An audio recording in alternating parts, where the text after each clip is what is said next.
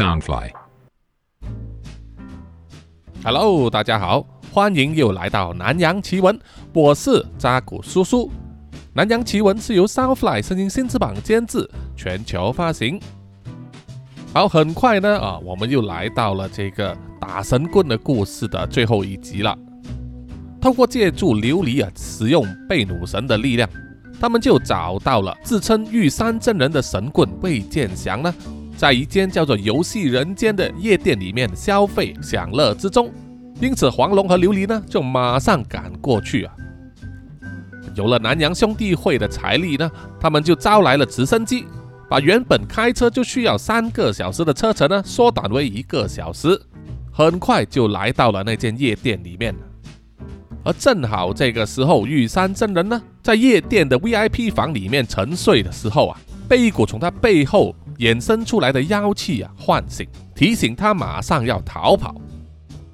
逃跑的时候啊，又被侍者抓住，要他先付账啊。但是玉山真人呢，在他付账的时候，才发现，自己钱包里面的钱都被之前和他欢好的那名陪酒女郎珍珍呢啊全拿走了啊，快把他气死了啊！同一时间呢，他也看见了琉璃和黄龙从走廊的另一端啊走进来。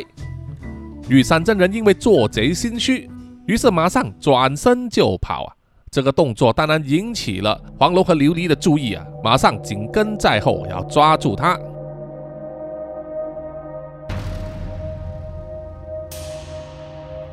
玉山真人非常狼狈的在夜店的走廊里奔跑，在他前方有一名侍者，因为听到他还没有付账啊，想要阻止他，而玉山真人呢，就马上伸手抓住侍者的衣服，然后把他往后甩。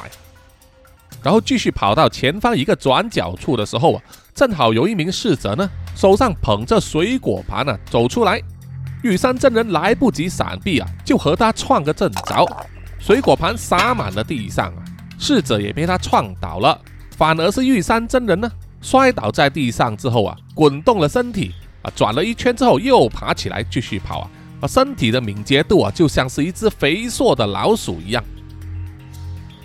而在后面对他穷追不舍的黄龙和琉璃呢，跳起来跨过摔在地上的侍者，丝毫没有被他们呢妨碍到啊，减慢速度。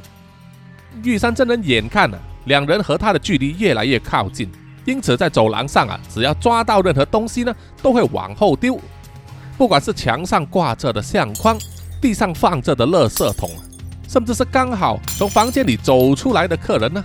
都会被玉山真人抓住，然后往后摔，就是希望能够挡住黄龙和琉璃两人。啊，不过也是阻止不了他们几秒。很快，玉山真人呢就撞开了后门，逃到后巷，再转出马路。于是他们三个人呢就变成在街道上啊展开追逐。啊，玉山真人也像是不要命一样，硬闯交通繁忙、车子和机车快速穿梭的这个街道。啊，很多车子和机车呢，都为了闪避他而紧急刹车。一时之间呢，喇叭声和咒骂声呢，不断的响起。不过跑归跑呢，啊，玉山真人始终因为啊体重关系，而且上了年纪啊，体力开始不续了，上气不接下气，奔跑的速度也渐渐慢了下来。于是他开始改变方向啊，从繁忙的街道呢，转去比较少人的巷弄。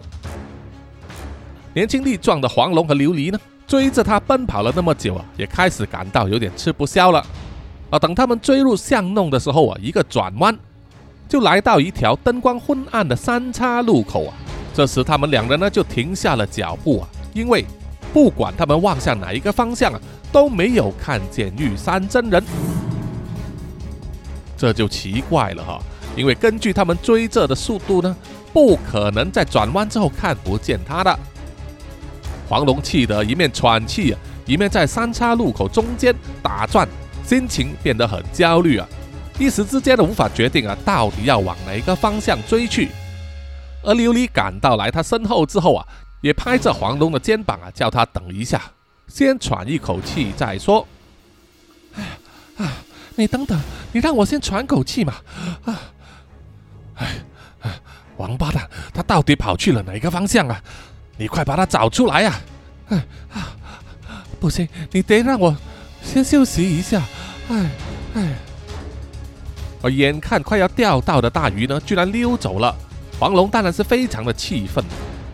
到现在这个节骨眼上，他就不得不依赖琉璃的收敌能力。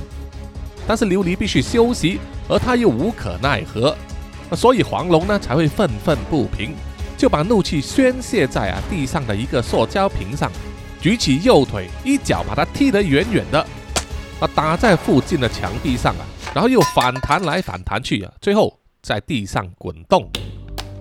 我当那个塑胶瓶在地上慢慢滚到一个黑暗的角落的时候呢，就被一只肥硕的手啊按住，停止发出了声响。啊，那一只手自然是来自玉山真人了。只见他的身体啊缩在一个黑暗的角落，左手握拳，并且伸直了食指和尾指呢，口中念念有词。一阵薄薄的云雾就笼罩着他的全身。就好像给他的身体赋予一层保护色一样，让即使焦躁不安的黄龙在离他一百米不到的距离面前呢走过，也察觉不到他。那么满头大汗、喘着粗气的玉山真人呢，一面念咒啊，双眼一直紧盯着黄龙，注意他的一举一动啊，心中不断的希望他们放弃追逐，那么他就可以脱身了啊。不过这个妄想呢。看来很快就要破灭了。琉璃深吸了几口气啊，调整了一下呼吸，然后闭上双眼呢，运起了贝努神的力量，把他搜索的范围呢定位在这个三叉路口的小巷啊的方圆五百米之内。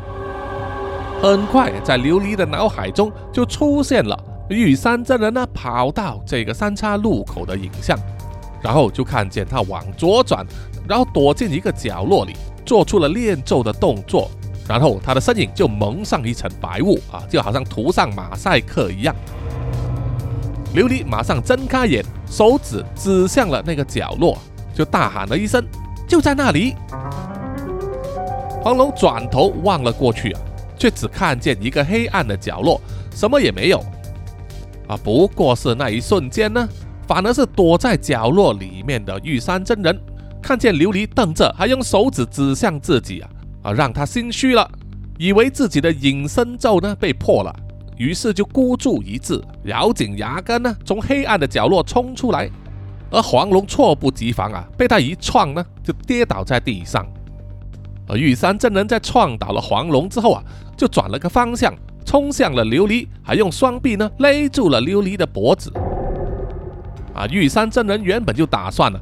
勒住琉璃之后呢，就把它作为人质用来脱身，要么一起带走。不过他没有想到的就是啊，琉璃也是练过跆拳道的哈。他被勒住脖子啊，退后了两步之后呢，就伸出双臂啊，抓住了玉山真人的两只耳朵，然后就拉着他的头呢往下按，再使出右腿的膝盖撞，重重的踢在玉山真人的下巴。这可打得玉山真人呢头昏眼花，松开了双手。后退了几步，琉璃在一个转身啊，像回马枪一样使出了回旋踢，踢中了玉山真人的胸口，把他踢得滚倒在几米之外。等到玉山真人从地上爬起来后啊，他就发现啊，他已经被前后包围了。琉璃在前方怒瞪着他，手指着对他喊话说：“你这个死淫贼，还往哪里跑？”而刚才被他撞倒的黄龙。现在站在他的身后，双眼简直是要喷出火来。玉山真人就问：“你们到底是谁呀？想打抢吗？哼，信不信我我报警啊？”黄龙回答说：“好啊，你报警啊，我可求之不得。你最好别逃，等警察来到之后，我们一起回去警局聊天啊。我想警察也很有兴趣知道你到底干过什么丑事啦。”玉山真人听了，就马上知道啊，眼前这两名男女呢，啊，肯定不是警察，但确实是要来找茬的。啊，不管出于什么理由要抓他，总之现在的第一要务就是逃命要紧，得先摆脱这两个人。于是玉山真人也不多说，马上砸了一个马步，咬破自己右手中指的指头。然后撕下一块左手衣袖啊，握在掌心，然后用右手软血的指头呢，在上面写符咒，合起双掌，再用右脚呢猛踩地上三遍。黄龙看见了，脱口而出就说：“啊，茅山族，你这个神棍还会玩一点小把戏吗？”琉璃听了有一点疑惑啊，他只是在看电影的时候呢听过“茅山术”这个字啊，并不知道它真的存在啊。不过为了防止玉山真人在对自己动手或者是逃走呢，他依然严阵以待，就要看玉山真人玩出什么花样。而玉山真人脚踩地三遍之后，把左手掌心写满血字的碎布呢丢在地上。轰的一声，从地上那块碎布那里就涌出了几个淡白色的影子，围绕着玉山真人转圈圈。那几个淡白色的影子不时展露出他们恐怖又狰狞的面貌啊，真的是像鬼一样，吓了琉璃一跳啊！啊，虽然他也看过类似的东西，有过一点经验啊，所以现在呢能够忍住，尽量保持冷静，脸上的表情呢还是要装得很镇定。而黄龙看见了之后啊，露出了微笑，说什么？只不过是茅山招鬼术，你就只懂这些小伎俩吗？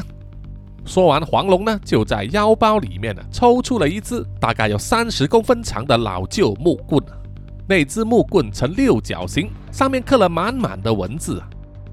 原来那是一把道教的法器，叫做天蓬扯，是法扯的一种。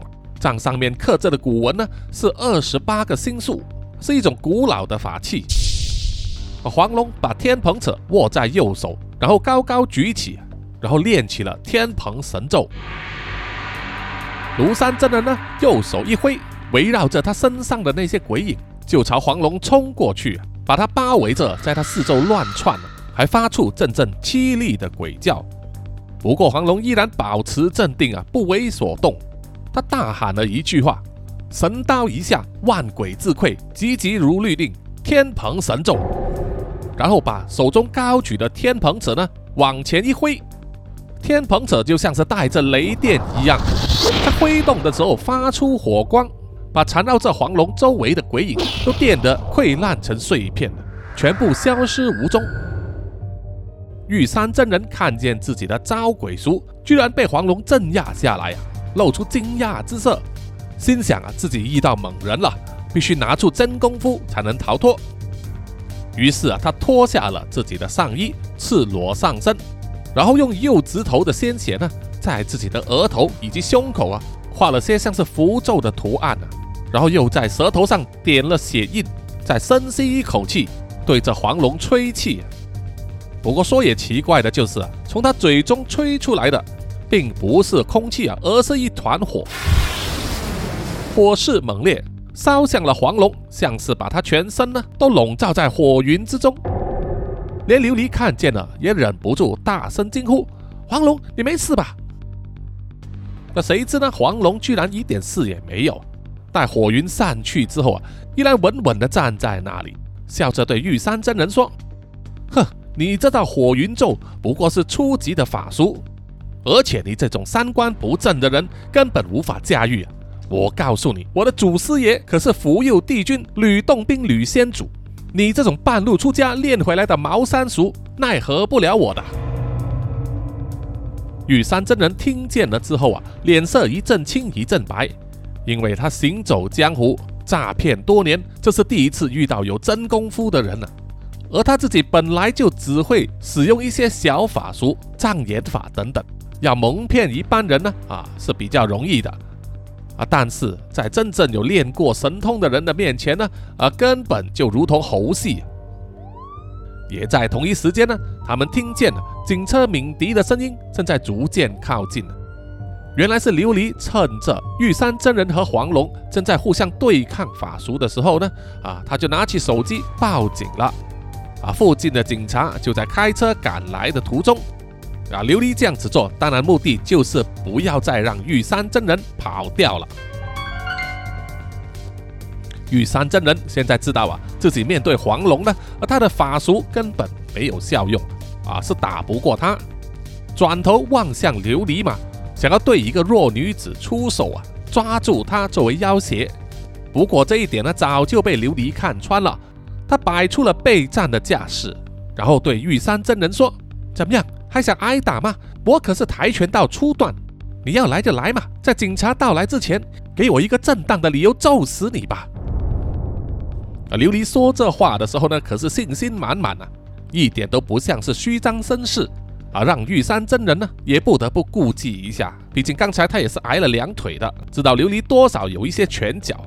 眼下时间紧迫啊，如果他不能及时逃脱的话，那么很可能呢就会被警察抓住了。所以玉山真人呢不得不使出他的最后绝招。他把双手伸向后背啊，用手指呢在后背上抓出八道血痕出来啊，这八道血痕啊正好划过他后背上的两道龙和虎的刺青。然后玉山真人呢就大喊：“千手千眼天尊，请你出来救救我啊！”黄龙听了笑了笑啊，握着手中的天蓬扯呢，慢慢的走向了玉山真人，对他说。哼，你这个外道，现在啊，你求神拜佛也救不了你了。除了法庭之外，道教总会和宗教理事会都会一并制裁你的。啊！就当黄龙离开玉山真人只有几步之遥的时候，突然间周围刮起了怪风，在他们三人十米之外的东西呢，全部被吹得东歪西倒，或者说更像是有一个无形的东西把周围的东西都踢翻了。黄龙感觉到一下子整个气势急转直下啊，变得很不妙了。他马上警告琉璃说：“你要小心，妖气很重。”琉璃也是点点头回应啊，因为他心里也是非常清楚，有些什么不得了的东西要出现了。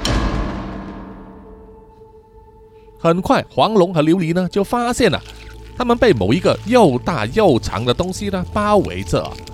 感觉他们呢，就好像是在重叠旋转着的齿轮中间，围绕着他们旋转的东西渐渐慢了下来，才可以看见啊，那像是蛇一样的东西，有着暗红色的鳞片，不过它身体上呢，却又长满了尖尖的爪子啊，或者可以解释作是脚。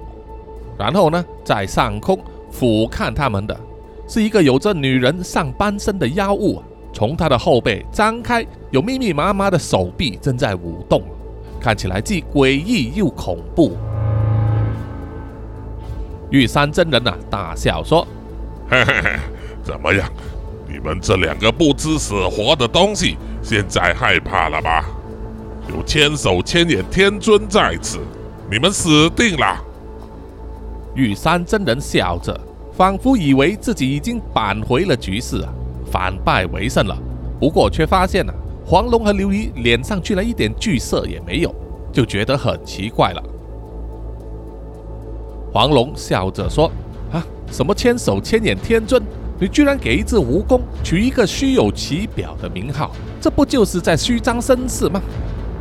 而琉璃则说：“什么蜈蚣了？我看见的是一只马鹿。”玉山真人听了非常惊讶。自己最后的王牌，也就是他背后所依靠的邪神千手千眼天尊呢，在他们两人的眼中，居然变成是了小虫子了。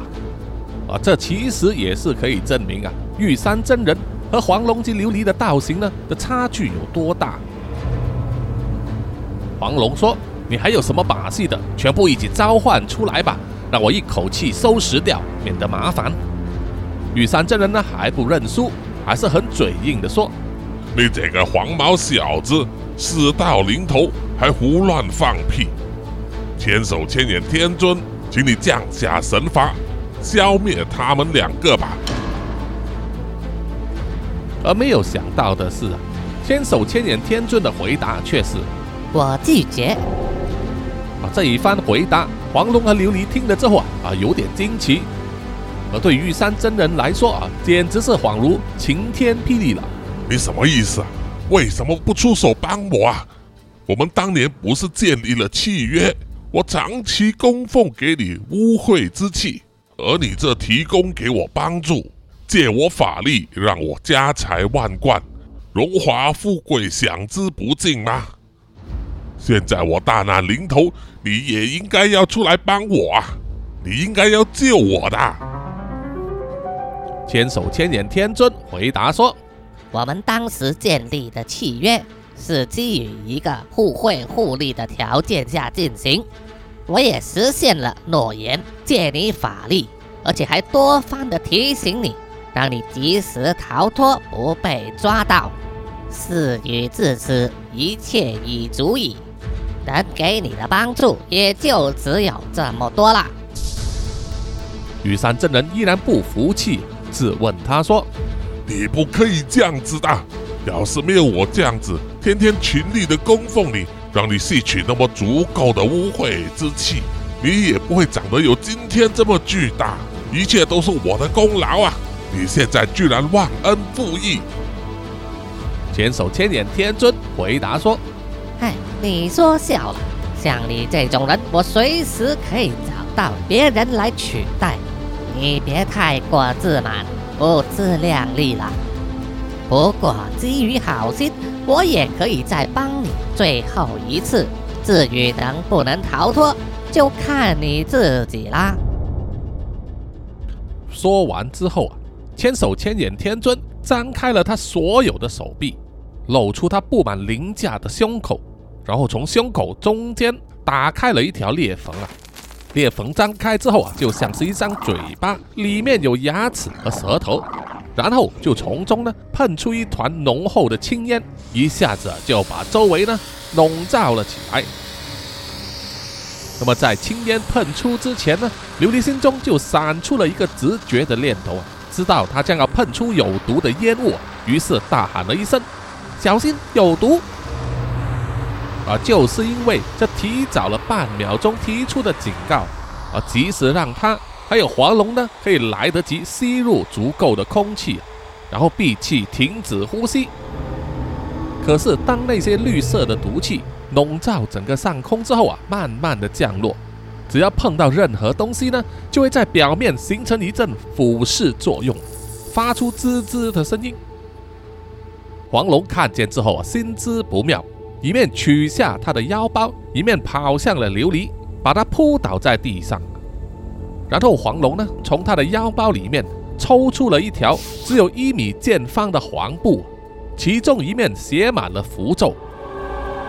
黄龙把黄布啊往半空一挥，张开之后啊，就让黄布呢笼罩在自己的头上，然后一只手呢就抓住了琉璃，把他拉进自己的怀中。还抱得紧紧的。起初，琉璃还不知道黄龙这样子做的用意是什么，到底有什么意图。但是很快就发现了，黄龙是为了保护他，而让他们两个人呢都一起挤在那个只有一米见方的黄布范围之下，免受那些绿色毒气的侵蚀。啊，可以想象一下，一米见方呢是非常窄小的距离啊，两个人紧紧的抱着，蜷缩在一起。有一些衣服和裤子的角落，只要在黄布没有覆盖到的范围之外呢，都会沾染上绿色的毒气啊，而发出一阵被腐蚀的焦臭味，还让皮肤感到一阵灼热。在这种情况下，他们两个人暂时还不能做什么啊，只好持续呢抱在一起。而同一时间，他们两人都可以互相感觉到对方的心跳声，涌现出一种奇特的感觉。而一种从来没有过的感觉。不久之后，那一股腐蚀的力量呢，渐渐消失了。看来绿色的毒物已经消去。于是黄龙呢，小心翼翼地伸手出去啊，检查一下，确认没有问题之后，才掀开了那一块黄布。琉璃也是不好意思的，涨红了脸啊，马上站起身啊，离开了黄龙的怀抱，和他分开。黄龙也是感到脸颊发烫啊，不过他马上转身呢，不让琉璃看见。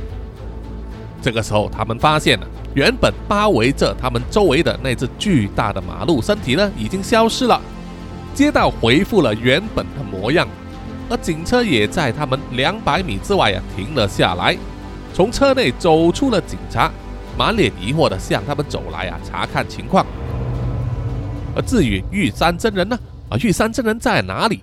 黄龙啊，马上四处去搜索，然后发现了玉山真人呢，躲在一个角落瑟瑟发抖。他走上前去查看的时候啊，才发现玉山真人呢，因为没有办法躲开绿色的毒物，而且当时他是赤裸上身的，所以现在他身体的大部分呢都被毒物灼伤，又红又肿，还冒出了水泡，在痛苦的呻吟着。他看见黄龙之后啊。还不断的求救，说：“救命啊！救命啊！”那都惨况啊，让黄龙看见了也于心不忍。看见旁边有一台自动贩卖机，于是走上前去投币买了几瓶矿泉水，把水浇在玉山真人的身上，来中和毒物的腐蚀程度，舒缓他的痛苦。而至于琉璃呢，就走上去向警察解释情况，并且要求他们召唤这个救护车。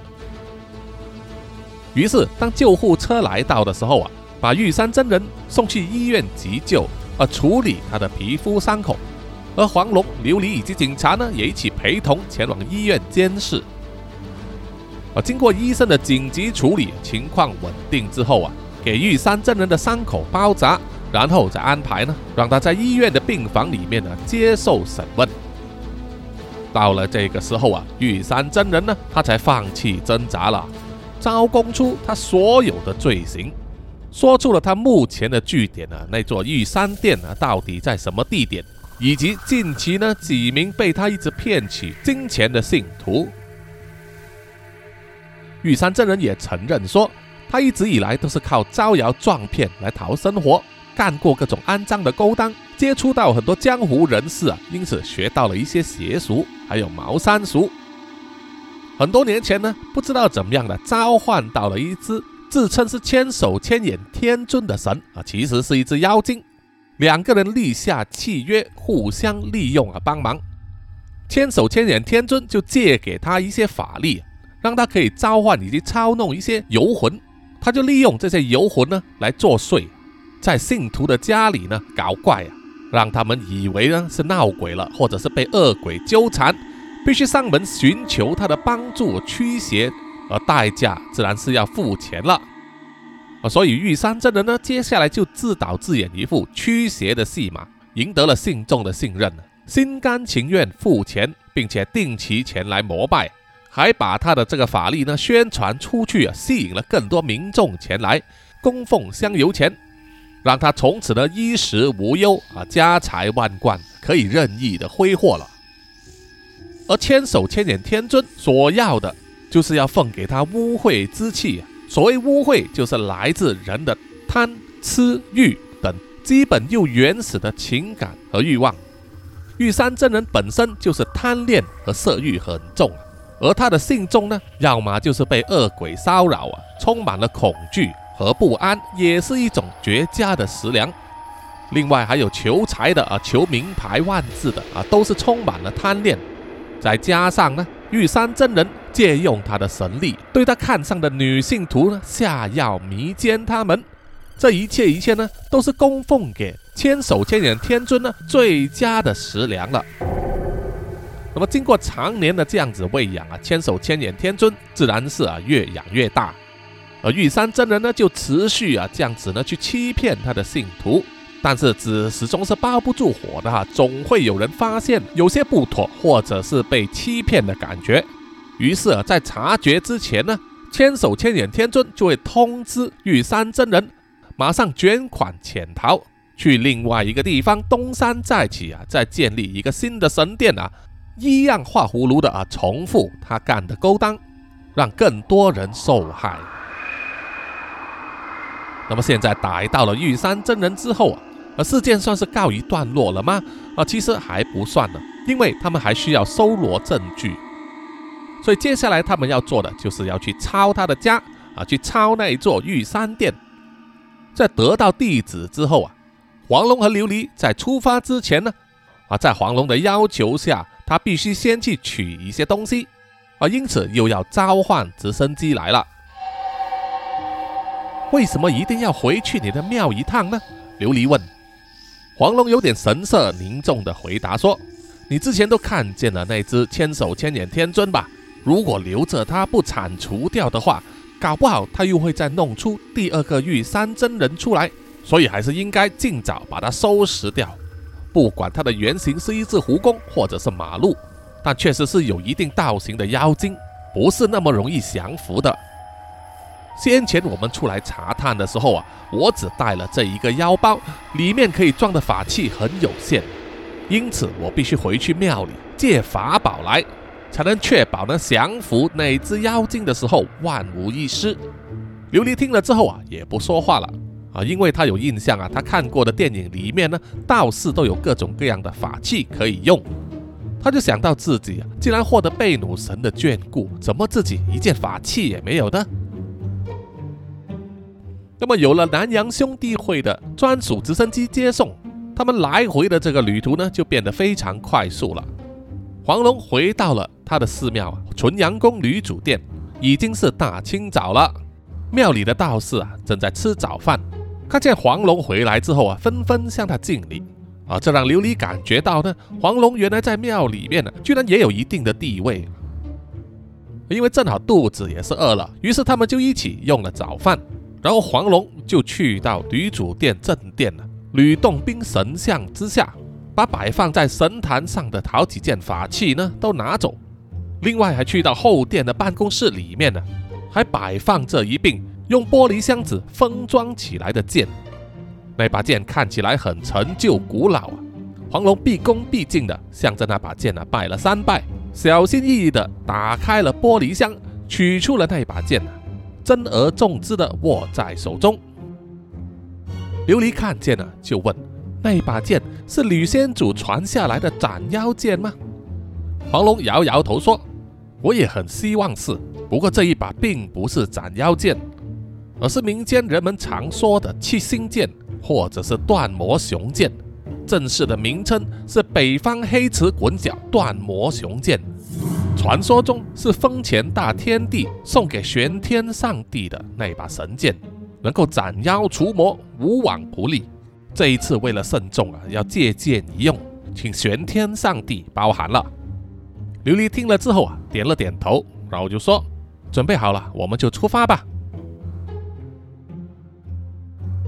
几个小时之后，黄龙和琉璃就来到了玉山真人最新的巢穴，也就是玉山店的门前。只见门口呢停了好几辆警车，也围满了邻居啊，大家都在议论纷纷啊，想是知道警察来查封，所以邻居都出来看热闹啊。不过现场看起来有点不是那么简单，于是琉璃就走上前去查问了。原来是今天一大早呢，警方就派人来。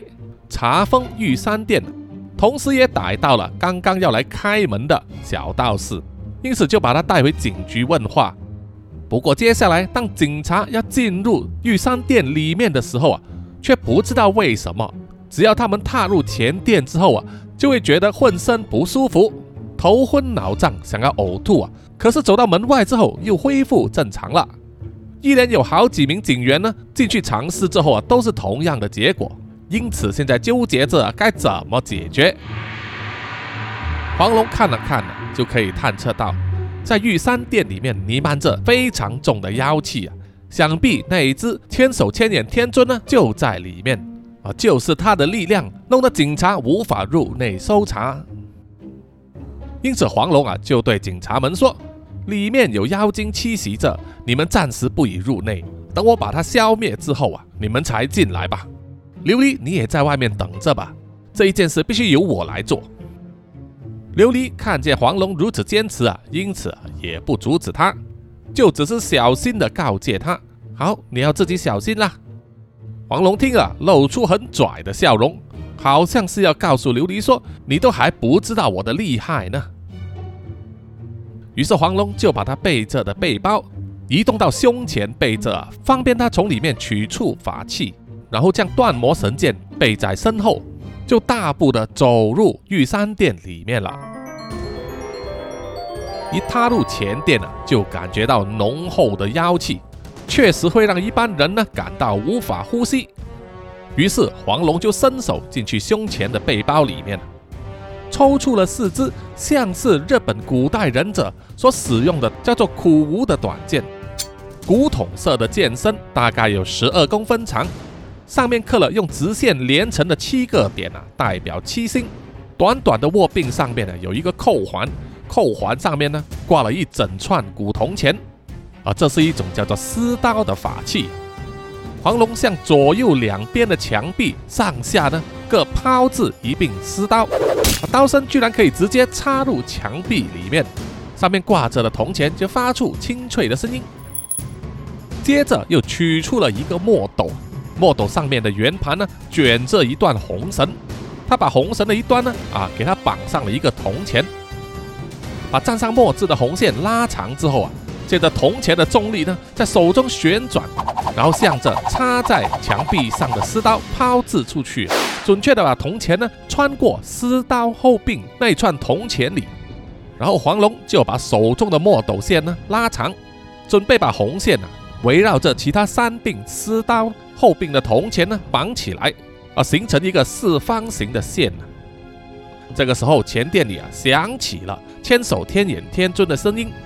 你这个狂妄的道士，上一次放过你们，你现在居然敢找上门来找我麻烦，你是活腻了吗？黄龙回答说：“呵，你这种妖物，害人不浅，看我把你除之而后快。”随着一段狡诈的笑声在殿内响起，而周围墙壁上挂着的神佛画像呢，里面的神居然从画像里面走了出来。像是活生生的人偶一样，向着黄龙张牙舞爪，要攻击他。而黄龙这身手敏捷的一面闪避啊，一面拉长手中墨斗的红线，缠在那些攻击他的神像人偶中，这样子左穿右插呢，就把他们的手手脚脚都缠了起来。啊，说也奇怪啊，虽然墨斗线是那么的幼细，可是那些神像人偶呢，不管怎么挣扎，就是无法把它扯断。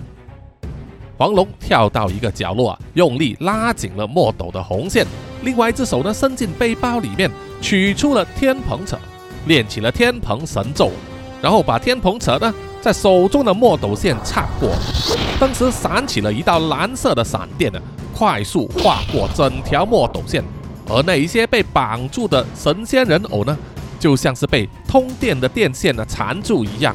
全身受到电击，不消几秒就全身化为粉碎，一点痕迹也没有留下来。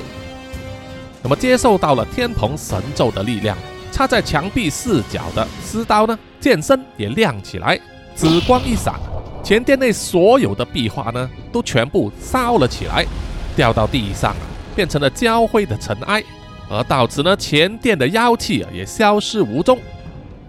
黄龙知道啊，他破解了千手千眼天尊布置在前殿的防线之后，就把墨斗和天蓬扯呢收进背包里面了，一面往内殿走去，一面呢慢慢的拔出背上的断魔雄剑。来到内殿啊，也就是玉山真人呢迷奸女性徒的房间，啊周围同样是挂满了这个神佛的画像，还有壁画。不过呢，黄龙啊，只是双眼紧紧盯着后方那一副千手千眼天尊的巨大画像，因为从那里啊散发出浓烈的妖气。而这个时候，房间也传来一阵震动，墙壁现出裂痕，很快就倒塌下来，现出了后面的密室。而黄龙也可以清楚的看见供奉在密室里面的千手千眼天尊像。黄龙对他说了一句。妖孽，出来受死吧！话音刚落，密室闪起了几道光芒，然后呢，一个又长又大的物体就从里面伸出来。黄龙连忙向旁边躲开。原来那个冲出来的就是千手千眼天尊，啊，也就是马路形态的巨大身体，想要撞向黄龙，啊，被他闪开之后呢，又在内殿里面的旋转移动，想要卷起抓住黄龙。黄龙高高跳起啊，然后挥动手中的断魔雄剑啊，就砍下去。啊，看起来坚硬的夹克身体呢，就像是豆腐一样啊，被切开，也传来了千手千眼天尊的叫声。黄龙听见之后啊，信心更加是大增了，于是就不断的挥舞断魔雄剑啊，对着千手千眼天尊的身体呢，疯狂的砍杀，把他像是有无限长度的身体呢，切成了好几段。接着，突然间从密室里面喷出了绿色的毒物啊！这是他之前使过的具有腐蚀性的毒气。不过黄龙也是有了准备，快速的从背包里面抽出两张黄符，练出了三昧真火咒，黄符马上在他手上呢燃烧起来。然后呢，黄龙就把两张黄符抛向了绿色的毒物，砰的一声啊，有点像是小型的煤气爆炸一样，巨大的气压在内殿里爆开。吹得黄龙呢也往后退啊，撞到了墙壁上。因为三昧真火和绿色的毒物接触而燃烧，互相抵消，才引起了爆炸。啊，不过这也是最快速消除毒物的方法。黄龙被爆炸的气压推到墙角之后啊，发现衣袖的一角居然燃烧了起来，于是他匆忙呢用手去拍熄它。就在这个时候，一只躲在密室里面的千手千眼天尊以非常快的速度冲了出来，以他非常多的手臂呢，抓住了黄龙的头、脖子、手臂还有脚。而因为这只千手千眼天尊呢，他一共有五十只手，所以即使用了八只手抓住黄龙之后啊，还有十几只手可以用。而这些手呢，现在啊就握起拳头，对准了黄龙的身体呢，连番出拳打击。短短几秒之间呢，黄龙就被痛呕了十几拳，痛得他连胃液都吐出来了。而千手千眼天尊呢，这个时候啊，就把被揍得面容扭曲的黄龙拉进到自己的面前，而黄龙也可以清楚看见千手千眼天尊的真面目啊。虽然他有着一个美女的脸孔，不过那个脸孔更像是一块面具，而硬壳组成的面具根本没有任何表情，而纯粹让人以为他有一张人的脸。实际上，在胸口部分才是他的嘴巴，而肩膀部分呢，这是排了密密麻麻的眼睛，至少有十几双。如果有密集恐惧症的人看见之后啊，一定会受不了了。千手千眼天尊对黄龙说：“你这个不知死活的东西，我的寿命和修行至少比你长百年以上，你敢来挑战我，真是不自量力。”我告诉你，就是因为你们人类拥有复杂的七情六欲，才会有我们的存在，是天道的平衡呐！你可奈何得了我？而黄龙呢，即使被掐住喉咙，难以呼吸啊，依然倔强地说：“哼，区区妖孽，敢跟我说天道这种大道理？我奉道修行，斩妖除魔，也是一种天道的平衡，你又能奈我何呢？”狂妄的人类！现在我就挖出你的心脏。说完了，其中一只手呢就刺向了黄龙的胸口。本以为手上锋利的爪子呢可以刺破黄龙的胸膛，挖出他的心脏。不过那只手呢突然间变成了灰黑色，外表枯干，然后就像沙子一样风化。而同一时间呢，其他抓住黄龙身体的手呢也是同样的命运，全部化黑，然后风化。变成了粉碎的尘埃，吓得千手千眼天尊呢后退了几步，还搞不清楚到底是怎么回事，会令到自己的身体呢变成这样。而被松开之后啊，可以喘回一口气的黄龙，从衣服里面掏出了他挂在脖子上的一条项链，项链的吊坠是一个八卦的形状，中间有一个狮子头咬着一把剑，这个就是狮咬剑，能够辟邪化煞。是黄龙贴身的护身符。他笑着对千手千眼天尊说：“怎么样，被化掉的滋味很不好受吧？”千手千眼天尊又惊又怒，发出了像是野兽般的嘶吼。整个女人身形的头部呢，向左右分开，露出了一张满是利齿的大嘴巴，冲上去就要咬住黄龙。就在这时候啊，黄龙举起了手中的断魔雄剑。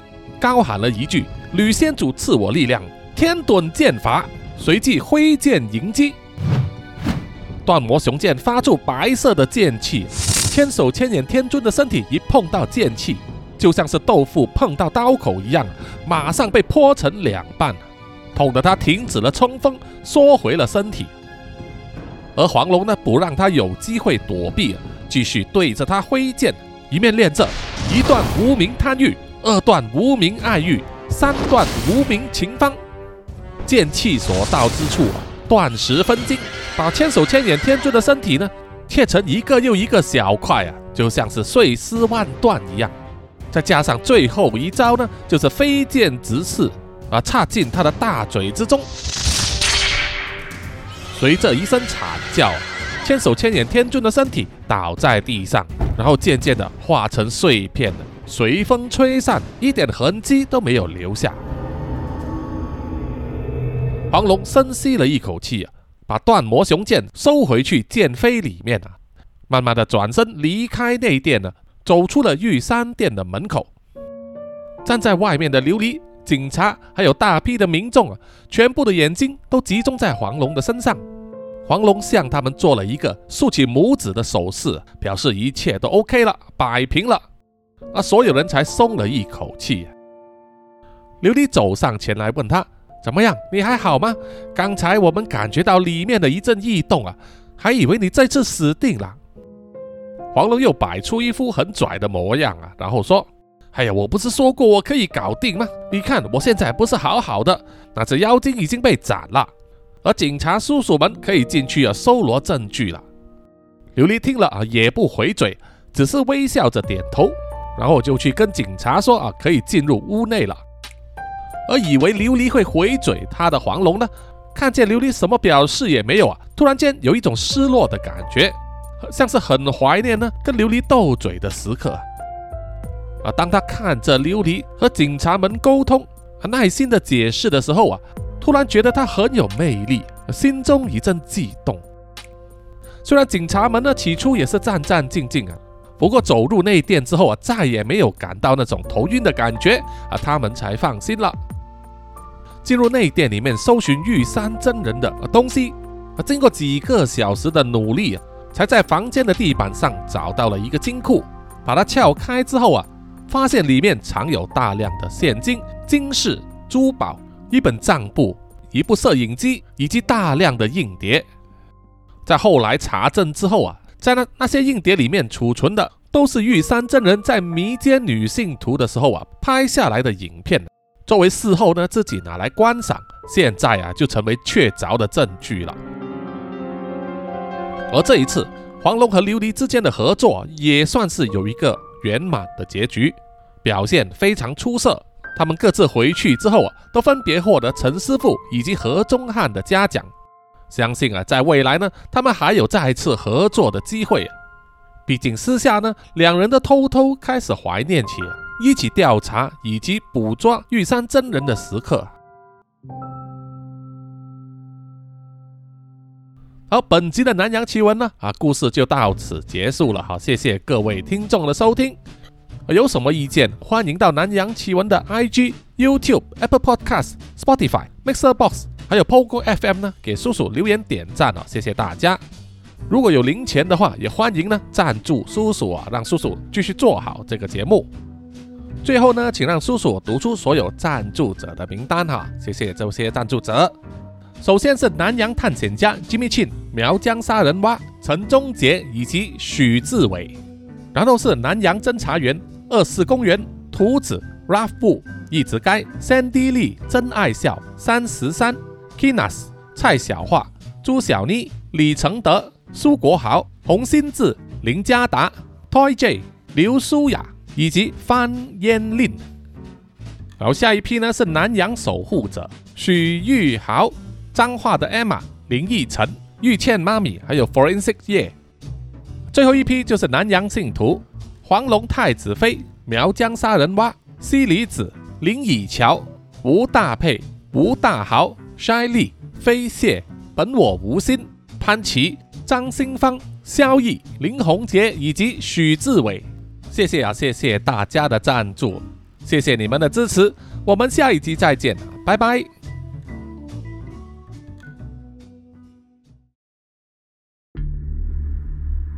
在警方完成搜证之后啊，就把玉山店呢封锁起来，禁止外人进入。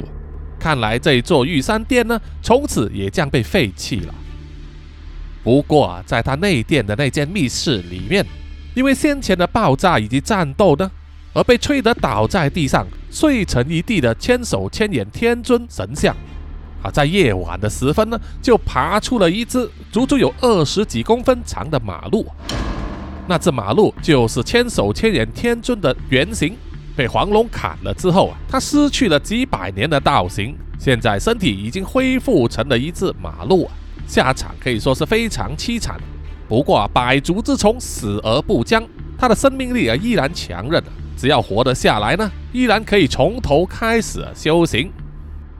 那只马路啊，爬呀爬呀，爬进角落的洞穴里面，一面爬一面呼救啊。师傅啊，师傅，请你救救我啊！不知爬了多久，喊了多少遍了，终于让他爬到了一个身材瘦削、皮肤白皙的少年手上。少年把马路啊凑到自己的眼前，细心的观察着。那只马路在他的手上曲卷着身体，不断的祈求着。师傅啊，师傅，请你一定要救我啊！徒儿这次遭遇大难，请你一定要帮我出气，主持公道啊！那名少年呐、微微的点点头，把马路放到自己的肩膀上啊，然后闭目沉思。而只不过在他的身后呢，一直发出叽叽喳喳的声音，就像是有数不清的脚啊正在捋动着。